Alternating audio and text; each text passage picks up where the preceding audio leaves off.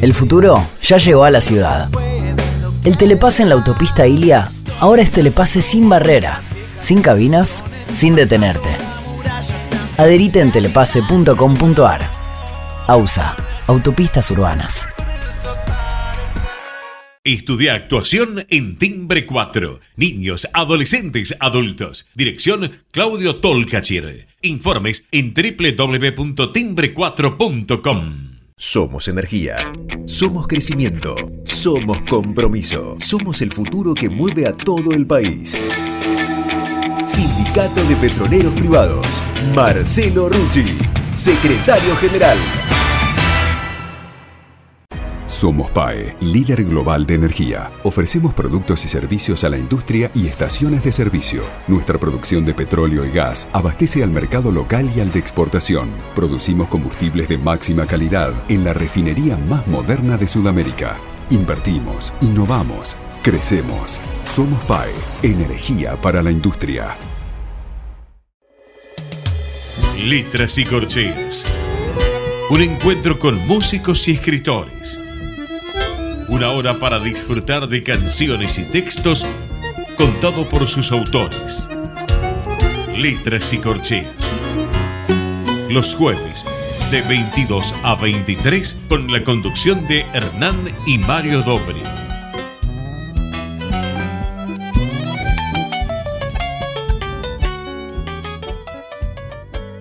Buenas noches, bienvenidos a una nueva emisión de Letras y Corcheas. Hoy nos acompaña un poeta, escritor y educador español con una vastísima trayectoria y muchísimos libros publicados. No voy a poner a nombrar todo porque no va a sacar medio programa solamente en enumerar títulos. Mario, ¿qué nos puedes contar de nuestro invitado de hoy? Bueno, buenas noches. Puede la memoria ser fácil si lo recordable es complejo y arbitrario a la vez. De modo tal que el método de memorar con el transcurrir del tiempo se arrogó la persistencia del recuerdo. El método o la regla debido en la cadencia oral de lo melódico de la frase y la expresividad de la palabra como eje de las notas de ese primer hallazgo atemporal que vendría en el poema. Como regla mnemotécnica, pudo incorporar a poco de andar el sentimiento de aquellos que anhelaban la historia contada y la emotividad expresiva de su servidor, los rapsodas. El imaginario del lo narrable y el deseo imperioso de contar lo visto transmitido por sus mayores fueron generando ese submundo que dimos en llamar la poética y sus derivativos de poesías y poetas.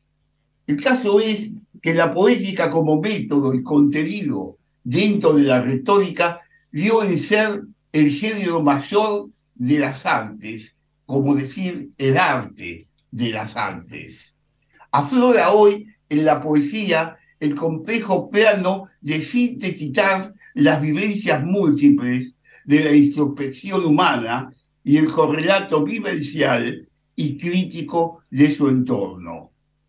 Alejada del mundo visual, la palabra aún sigue conservando el don de conectar la emotividad secretamente profunda con el expresar directo y metafórico del vuelo de lo decible. Hoy en esta noche de letras y corteas nos visita un escritor, poeta y crítico de profundo saber literario con el cual poder ahondar el sentido de su obra. Buenas noches, José Luis Morante. Es un placer contar contigo en nuestro programa. Buenas noches. Para mí también es un privilegio tener la oportunidad de dialogar sobre poesía, sobre arte y sobre música, que son esos vértices centrales en los que se debería sostener la sociedad contemporánea. A veces no es así, pero lo vamos a intentar. Eh, es cierto la imagen hoy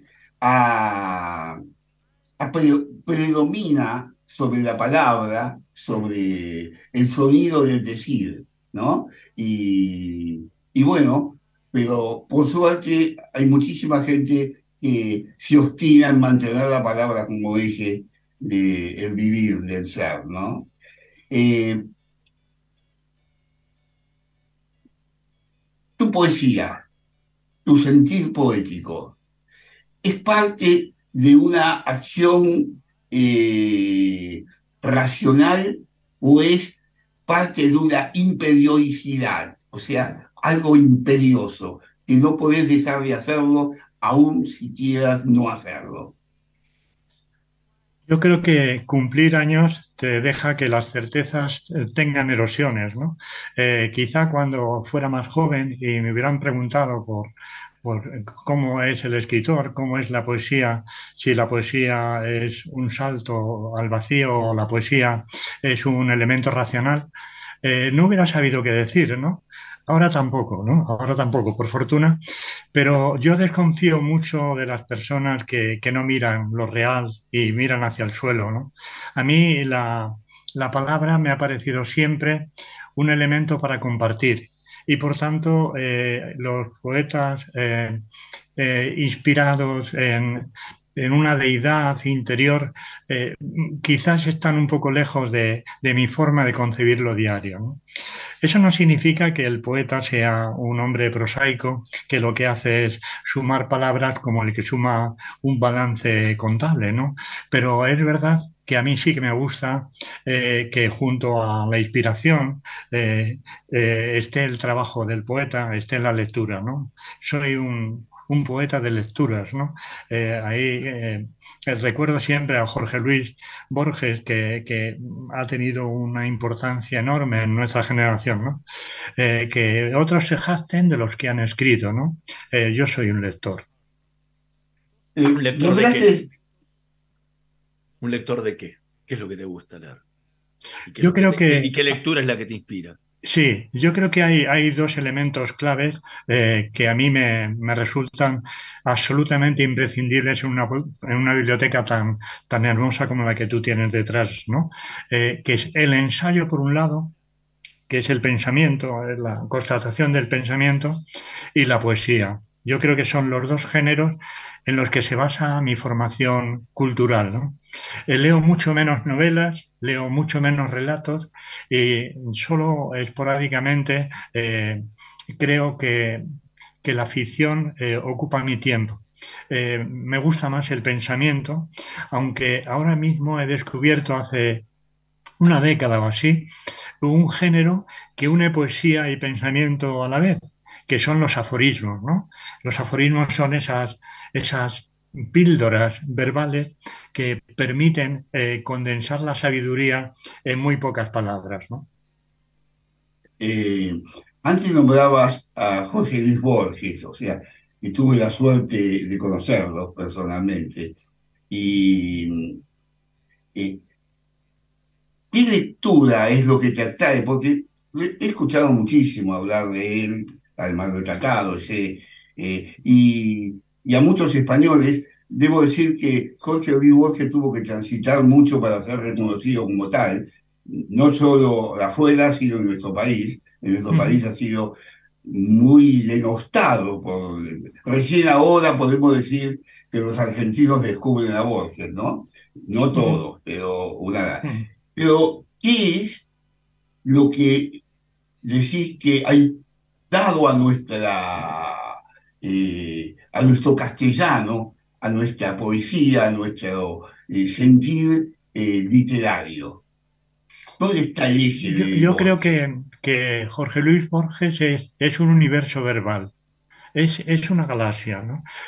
si yo tuviera que elegir, Mario, una sola cosa de, de, Borges y buscara otros rincones expresivos de lo que ya han dicho mis colegas, a mí me encantan los prólogos de Borges, esa sensación tan hermosa que es resumir eh, los afectos hacia un escritor o resumir eh, los méritos de un libro en menos de un folio. Borges lo hacía maravillosamente. Luego hay otras partes de, Jorge Luis Borges que me gustan mucho. Los relatos, por ejemplo, me parecen magníficos. Los, los cuentos, los microcuentos de Borges eran excelentes.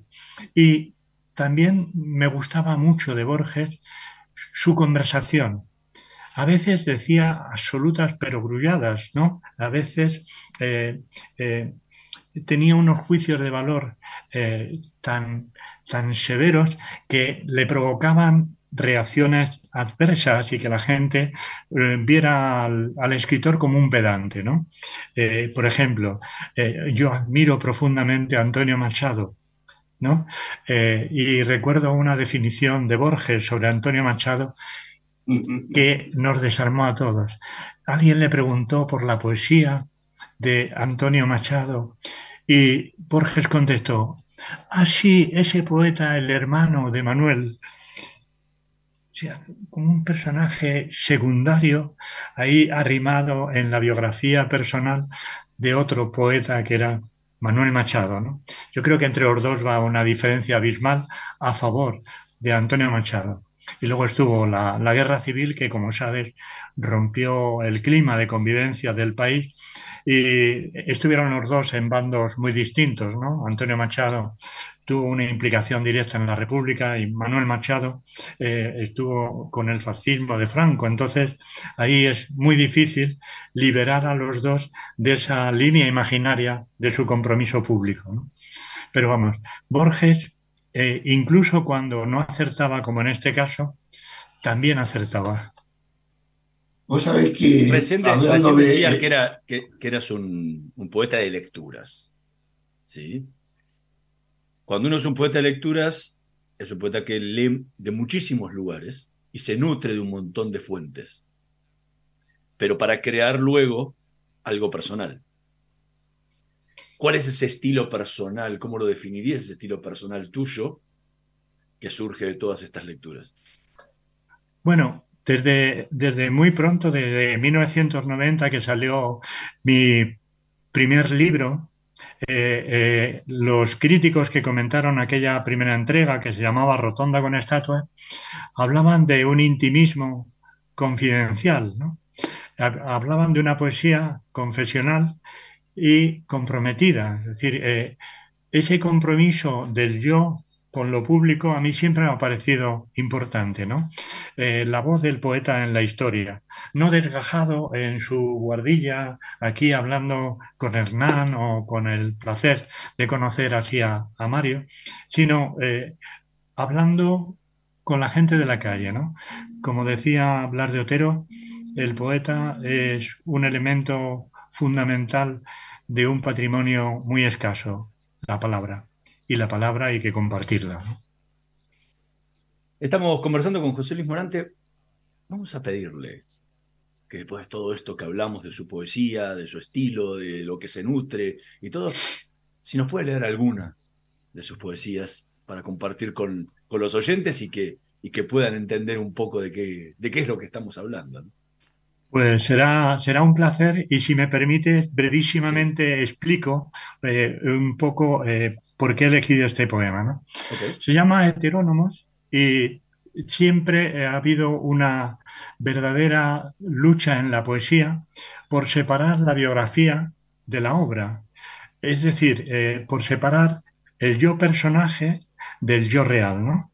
Eh, ahí están las máscaras de Erra Pound, o están los heterónomos de Fernando Pessoa, o están eh, los distintos personajes que cada uno de los escritores ha ido eh, sembrando en las aceras de la calle. ¿no?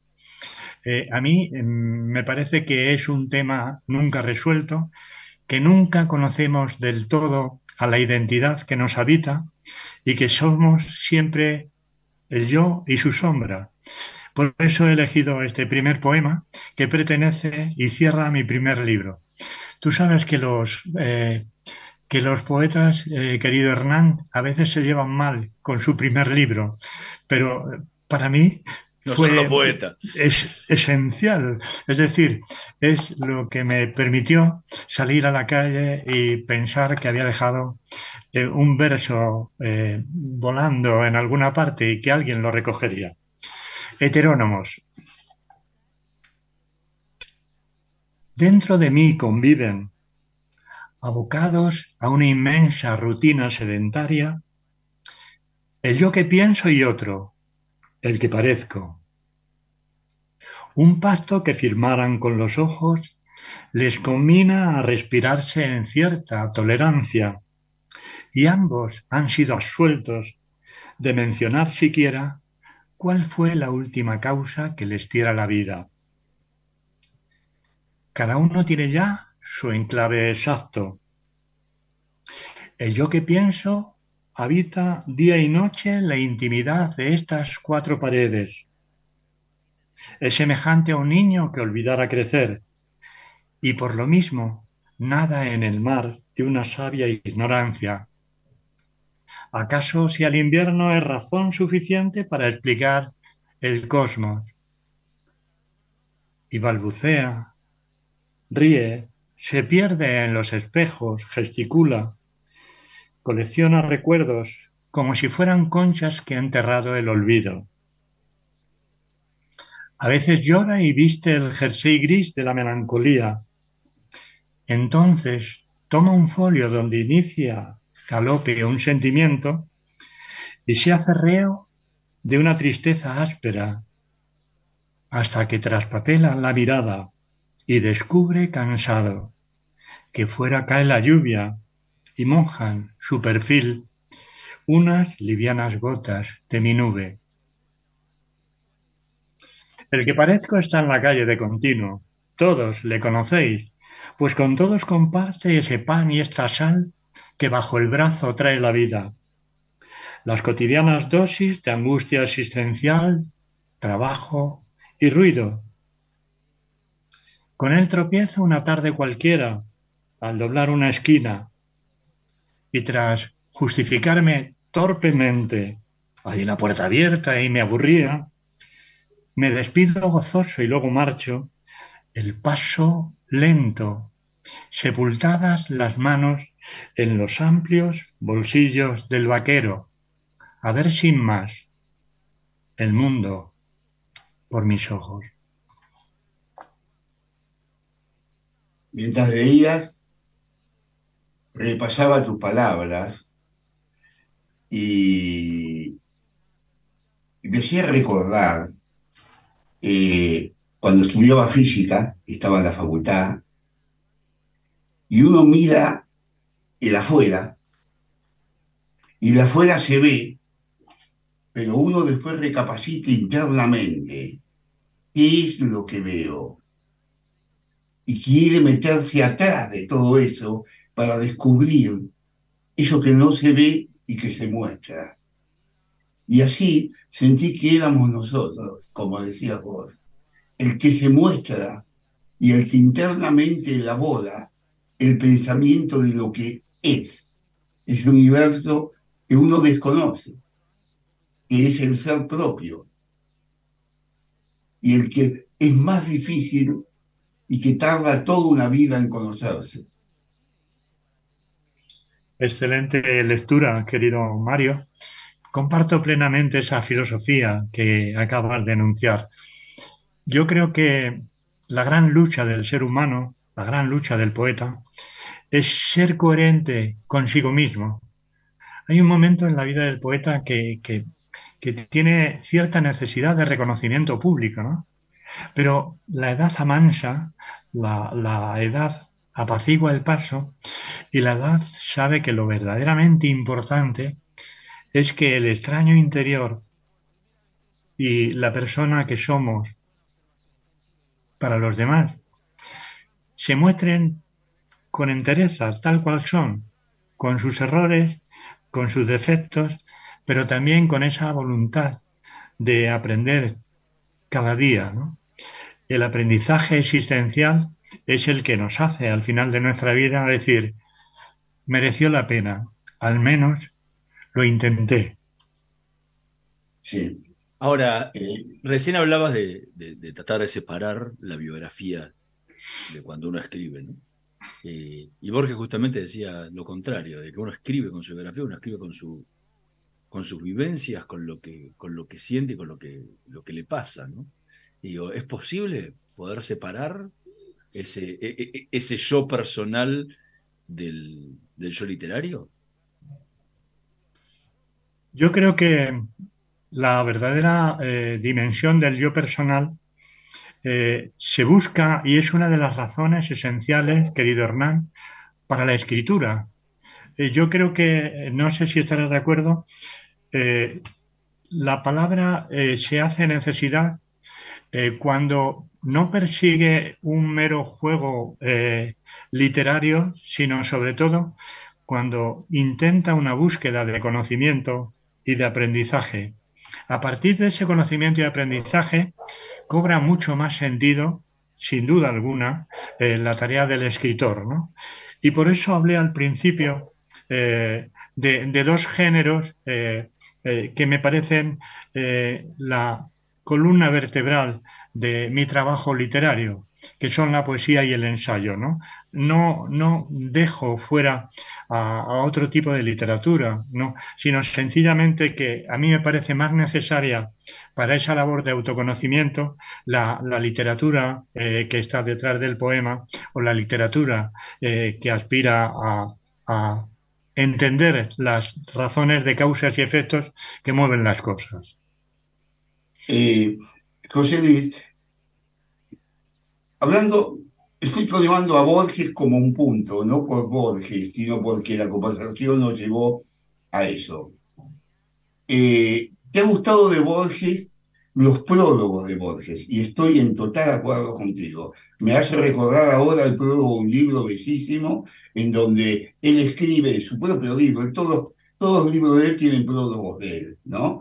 Eh, donde él describe un encuentro con Lugones, un gran poeta argentino, y donde le lleva el libro y él siempre tuvo adoración por Lugones, y, Lugones lo lee en una biblioteca, eh, la Biblioteca Nacional, y de ese tiempo lo lee y hace alguna sonrisita como diciendo que acá hay alguna palabrita, algún sentido de lo que yo escribía o era y luego vuelve a la realidad y dice, la biblioteca ya no está más en ese lugar, no estaba ya más en ese lugar, está lo otro muy lejano, y Lugones había muerto se hacía más de 10 años.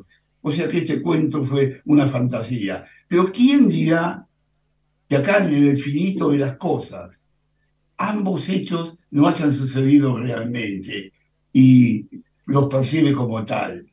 Es decir, que el tiempo, el infinito tiempo, ¿Quién podía decir que esta charla entre vos y yo no se dio a través del espacio de dos miles de kilómetros y realmente sucedió en tu casa sentado tomando un café? ¿Quién podrá decir que no fue así? Así fue ella. El prólogo de tu libro, Remar en seco. ¿Qué opinión te da? Yo creo que hay eh, una forma de entender el prólogo que está a contracorriente con los prólogos habituales. No sé si has percibido, querido Mario, que cuando, cuando se encarga un prólogo pesa excesivamente el, el contacto afectivo que tienes con el escritor o con el músico o con el pintor. Y los prólogos tienden a hacer una especie de geografía de afectos, ¿no? Una especie de inventario de afectos para acabar diciendo que es muy buena gente, ¿no? Un amigo mío, eh, eh, un día, eh, hablando con él, se reía muchísimo de lo abrumado que deja cuando tú vas a presentar a un libro y te presentan a alguien alrededor y te dice, eh, sí, te presento a José Luis Morante. Es muy buena gente. Ya, pero lo que estábamos haciendo aquí ahora era presentar un libro, ¿no? Se supone que lo que cobraba importancia no era el carácter ético del escritor, sino sobre todo la calidad del libro, ¿no? Por tanto, a mí me parece que los prólogos, en general todos los prólogos, eh, pero también el prólogo de cualquier libro eh, de Borges, tiene que tender a separar la obra de la persona. Tiene que trazar un camino con dos aceras. En una acera lo que es el libro y en otra acera lo que es la persona, ¿no? Y eso casi nadie lo consigue mejor que Borges. Y eso casi nadie eh, se da cuenta de que no ayuda al escritor la palmada gratuita, no sé si estarás de acuerdo, ¿no? Lo que ayuda verdaderamente al escritor es el análisis a la distancia justa, como se debe mirar un cuadro. Si un cuadro eh, se mira al detalle, parece que lo que está realmente mirando es el marco del cuadro. ¿no? Pero si tú quieres apreciar el, el, cuadro, tú tienes que buscar la distancia justa para separar la obra y el espectador. Y para que haya entre los dos un camino que sean capaces de fundirse, ¿no? Estamos no conversando. Sé si te ha con- parecido una postura digresiva, ¿no? Estamos conversando con José Luis Morante. Vamos a hacer una pequeñísima pausa. En un minutito más regresamos con más letras y corcheas. No se vayan. Vamos la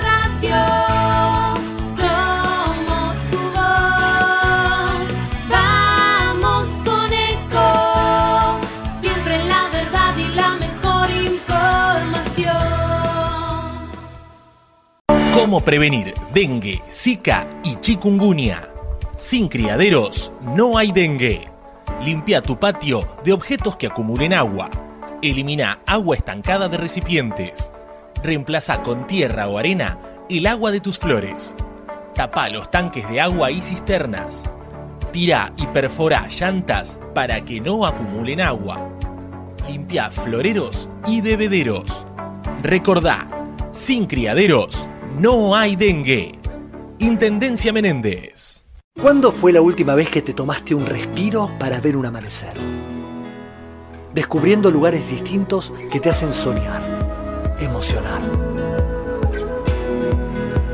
Lugares que se convierten en felicidad cuando compartís ese momento con amigos. ¿Cuánto hace que no te tomas un respiro para descubrir algo distinto? Catamarca es mucho más que un destino.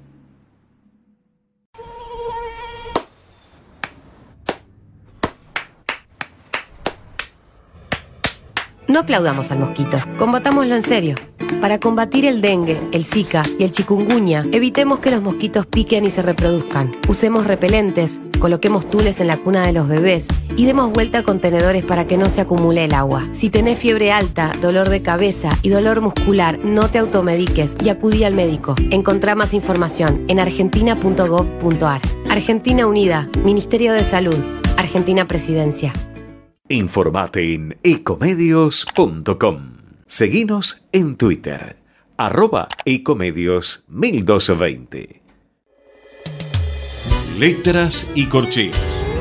Una hora para disfrutar de canciones y textos contados por sus autores. Con la conducción de Hernán y Mario Dobri.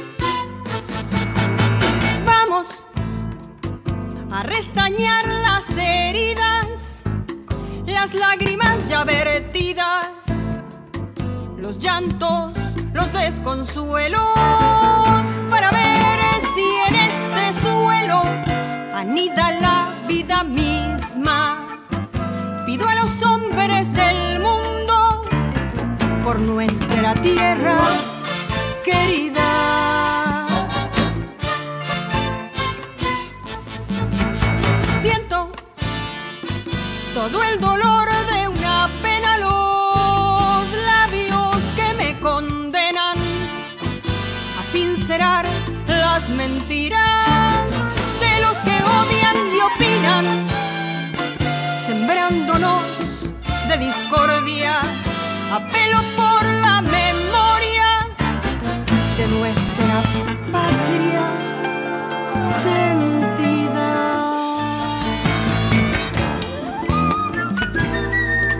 La patria nunca está sola.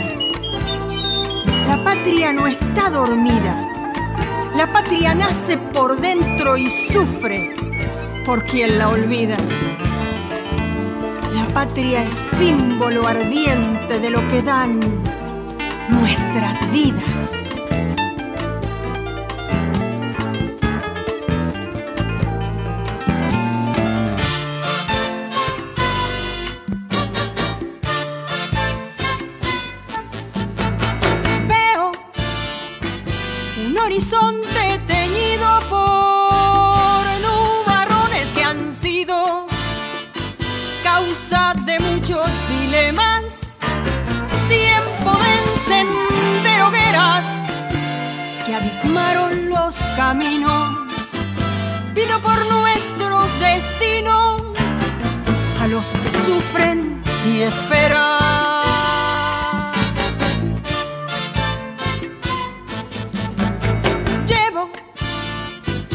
Voz al viento encendida, voz, voz, voz que me nace la herida de un sentimiento quebrado por los tantos postergados que habitan en este suelo. Les suplico que sin miedo nos den, nos den la mano tendida.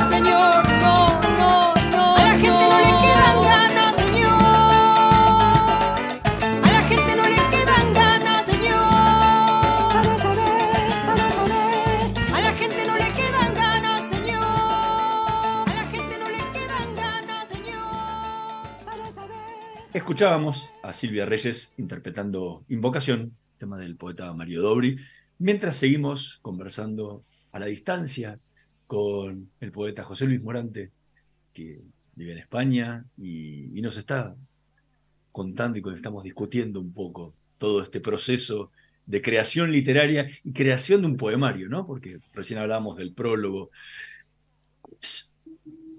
El proceso más allá del prólogo, sino a la hora de, de tener que escoger esos poemas que van a formar parte de ese poemario y que le va a dar una identidad completa a ese libro. Porque uno a veces escribe no sé, decenas de poemas, pero caóticamente, o a no ser que trabaje para un tema determinado, ¿no? Entonces escribe sobre uno, pero cuando hay que agruparlo, hay que, uno le tiene que dar una entidad. Digo, ¿cómo es ese trabajo tuyo a, a la hora de, de- del armado de ese poemario? Es, es quizá es uno de los trabajos eh, más eh, duros de ese, ese tiempo de llevarla a la imprenta eh, y cerrar el trabajo, ¿no? Porque los poemas van naciendo y van surgiendo con el tiempo y se van escribiendo, luego los repasas, los metes en el cajón, ¿no? Pero aglutinar 40, 50 composiciones y darle una especie de exposición, nudo y desenlace, es muy complejo, Hernán. Es verdad que es una tarea difícil y para mí tiene una enorme importancia el primer poema y el poema de cierre, ¿no? Es como eh, si hubiéramos eh, deambulado por una larga conversación, eh, pero que al final se respondiera a la, a la pregunta eh, de, de arranque, ¿no? ¿Cómo es esto, no? Y que al final hubiera una respuesta, aunque la respuesta fuera una interrogación. Entonces, ese proceso sí que es verdad que es muy complejo. A mí eh, me cuesta escribir eh, mucho tiempo un libro, suelen ser tres, cuatro, cinco años, pero en el caso del último libro, Nadar en Seco, pues he tardado casi diez años en cerrar el libro completamente, ¿no? no porque yo tuviera una inutilidad manifiesta para cerrar el libro, sino porque en ese tiempo han convivido eh, otras parcelas de lo literario como la crítica eh, o como eh, las revistas o las colaboraciones en prensa que, son muy áridas y que además necesitan mucho tiempo, ¿no? Pero, pero sí, es verdad que montar si se me permite esa expresión tan racional, montar un libro en su justa dimensión es un trabajo de enjundia y es un trabajo que necesita músculos y huesos verbales, ¿no? vos sabés que, José, leyendo detenidamente poema tras poema y analizándolos, porque eso dice de tu libro, lo que pasa es que lo había empezado a leer hace un tiempo cuando me llegó y después ahora empecé a repasarlo nuevamente. Un libro como este no se puede leer una vez. Hay que leerlo varias veces, porque si no, eh, el, el, contenido no se logra memorizar. Eh, y si no hay memoria de lo que se lee, es difícil razonar sobre lo que se lee, ¿no? Eh, pero en grandes cosas, yo sentí que el libro estaba dividido en dos partes. Vas a saber el libro. El libro como tal, yo cuando tomo un libro, lo primero que hago con el libro es olerlo o sea, agarro, lo respiro para sentir el olor de la tinta. Eso me lleva a gratificarme con lo que tiene adentro. Después la tapa, ¿no? Acá la tapa de nadar en seco. Eh, eh, es una tapa por momento plácida y por momento terrorífica. Porque eh, alguien mira de oscuras, de espaldas, ¿no? el, espacio, pero se cierne una oscuridad de arriba que comienza a aplastar el espacio. Y eso, eh, a mí, personalmente, mi sentir, lo he sentido como eh, algo que me oprimía, algo que me decía, ojo, ¿no? Luego, cuando lo estaba leyendo, en mi segunda lectura, me di cuenta que el libro tenía una fractura. Es decir, había una primera parte que llegaba hasta un poema que se llama Mudo. Y de Mudo en adelante era otro libro. El primer libro eh, era muy cerrado de sí mismo. Es decir, la poesía para el poema y el poeta para, metido ahí adentro, que costaba poder leerlo porque se hacía falta un juego muy racional para leerlo. No era expansivo. O sea, conozco 500 poemas de memoria, por decir un número. Puedo decirte a Borges la mitad de Borges de memoria, puedo recitarte la Ilíada de memoria. Pero me costaba hacer memoria de un poema, porque me faltaba eh, el vuelo externo a los primeros poemas. O sea, tenía que meterme eh, en, él y ahí quedaba encerrado, no podía salir de él. Pero de muro para adelante se da otro libro. Es un libro que ama la palabra, ama el sentido. Del primero, no. Ama la cosa, pero no la palabra. Y a mí la poesía es palabra, es sonido musical, melodía de la sílaba, es todo eso.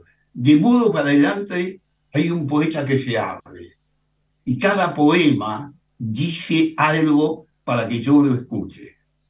Lo dice con Homero, con el final, con ese hermoso poema que es Mientras sueño la música, que donde eh, hay, un acercamiento a una melodía de un tema muy conocido.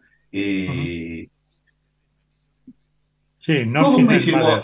Metálica, sí. sí. Y ¿Por qué fue eso? O A que ver, yo sentí. Sí. eh, rara vez coincide la, la lectura de, de un lector eh, anónimo cualquiera con la, de- con la del propio eh, escritor, ¿no? Date cuenta, querido amigo, que, que yo llevo conviviendo con ese libro 10 años, ¿no?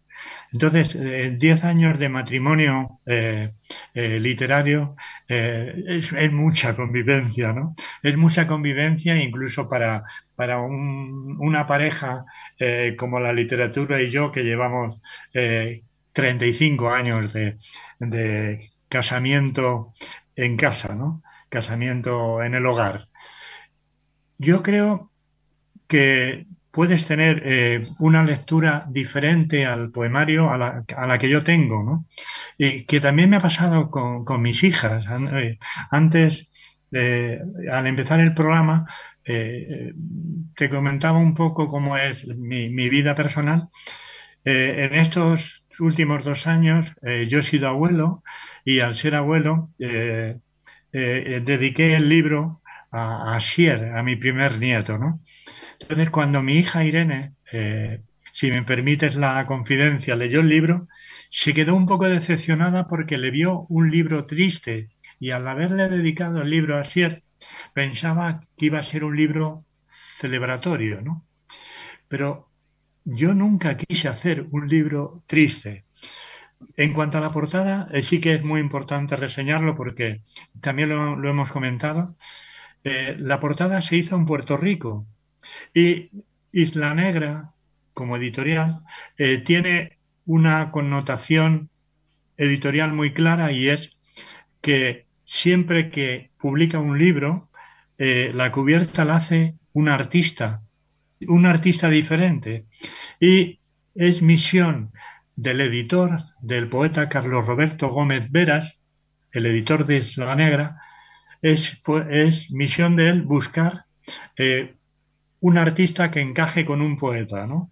En tu caso lo haces fácil, pero seguramente no es tan fácil, ¿no? Interpretar un libro desde el punto visual de un cuadro no es nada fácil.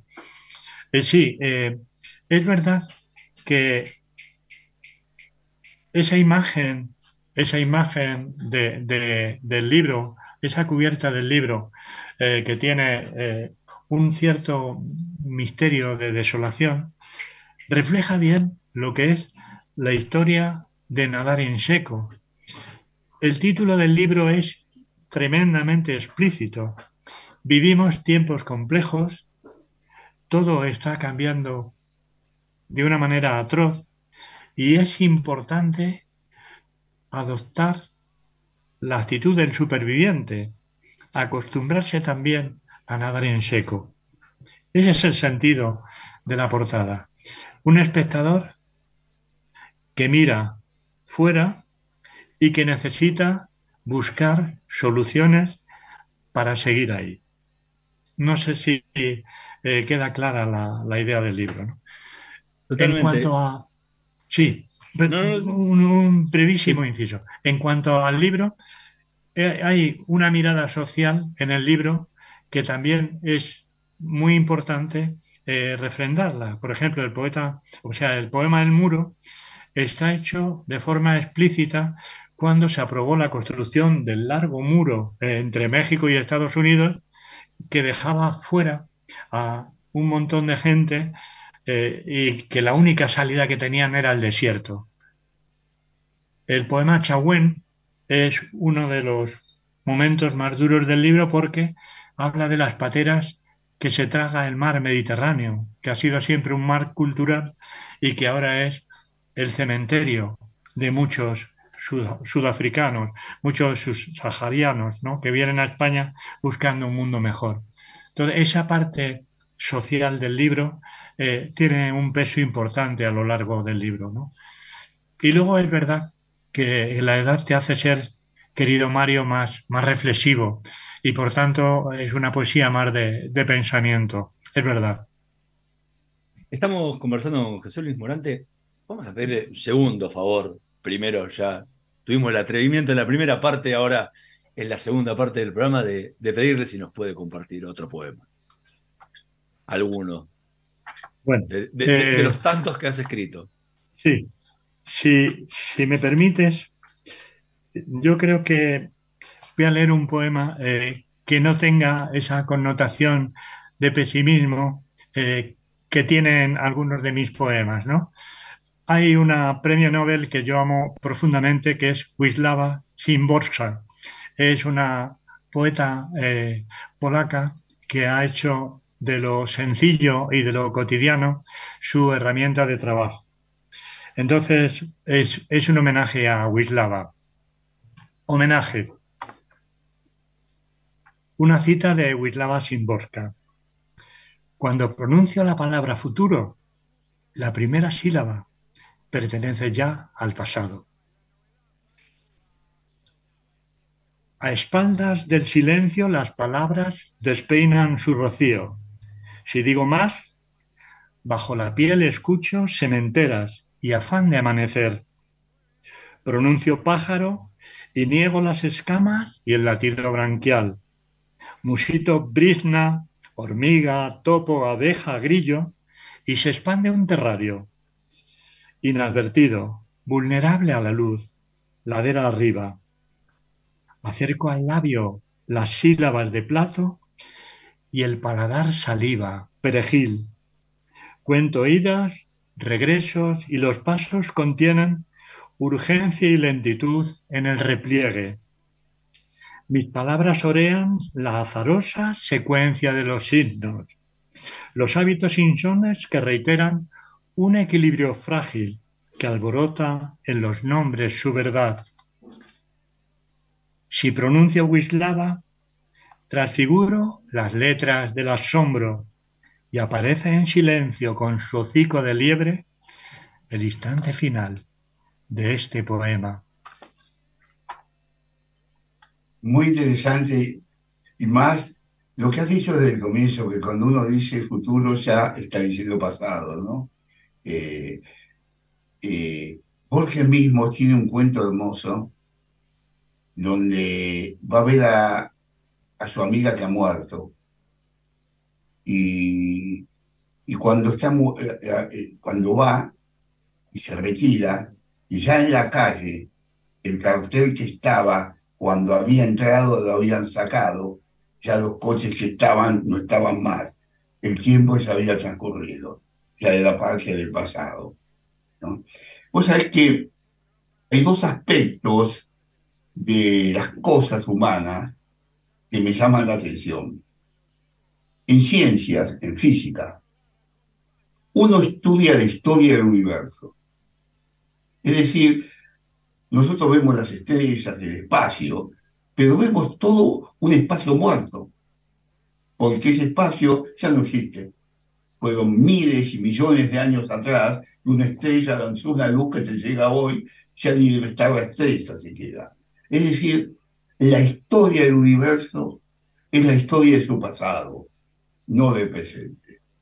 Pero cuando uno habla de la historia humana, no es la historia del pasado, es la construcción del pasado, porque el hombre ha construido su historia. No hay una historia previa al hombre, donde puede indagar el hombre para verla. Eso se lo dejó a los sueños que en el futuro ya estaba determinado como si fuera eh, su historia. Y no es así. Entonces, esta dicotomía entre la historia del universo y la historia del hombre es la que encaja con tu poema. Eh, no sé si lo he interpretado bien. Yo creo que, que somos parte de un elemento cósmico eh, tan, tan grande y tan casi inconcebible que refleja sobre todo nuestra pequeñez, ¿no? Eh, nuestra pequeñez como civilización y nuestra pequeñez a lo largo del tiempo, ¿no? El hombre en un universo eh, que hace millones de años que comenzó a formarse ocupa una parte muy pequeña, muy pequeña de ese paréntesis de vida que llamamos historia universal del hombre. ¿no?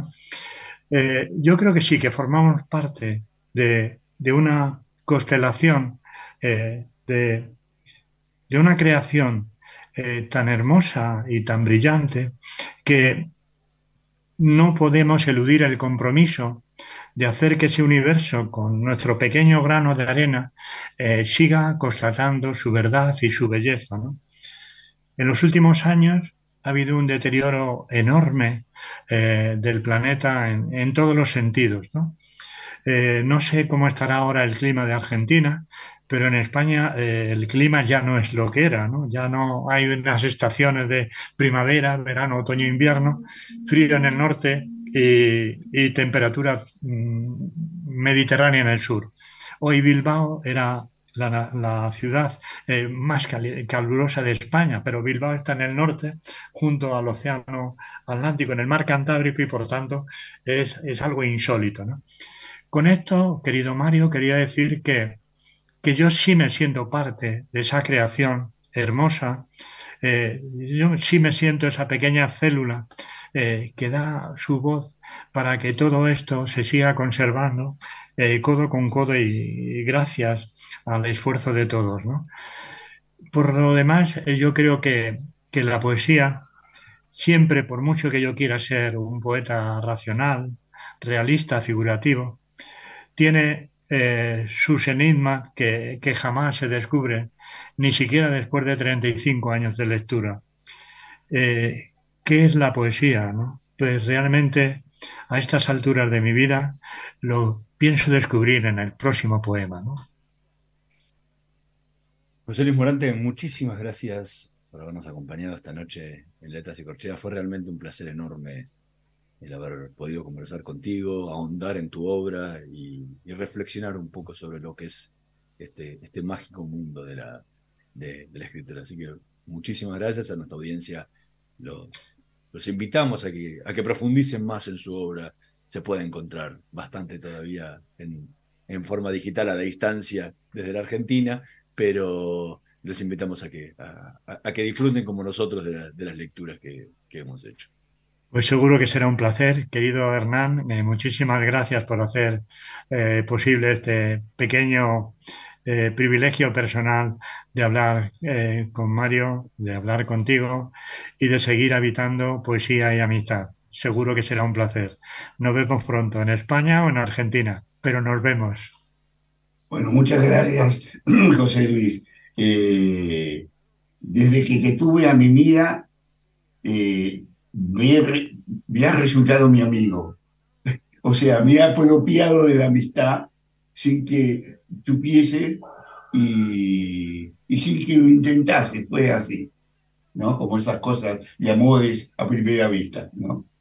pues será un placer y seguro que los dos estaremos eh, conspirando con esa apropiación para que sea más fuerte y que crea una buena raíz. Muchas gracias, Mario, ha sido un verdadero placer.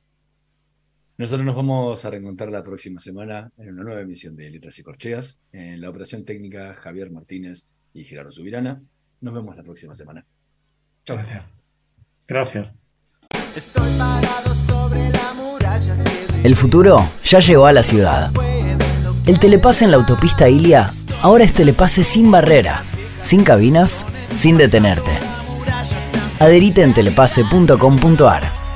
AUSA, Autopistas Urbanas.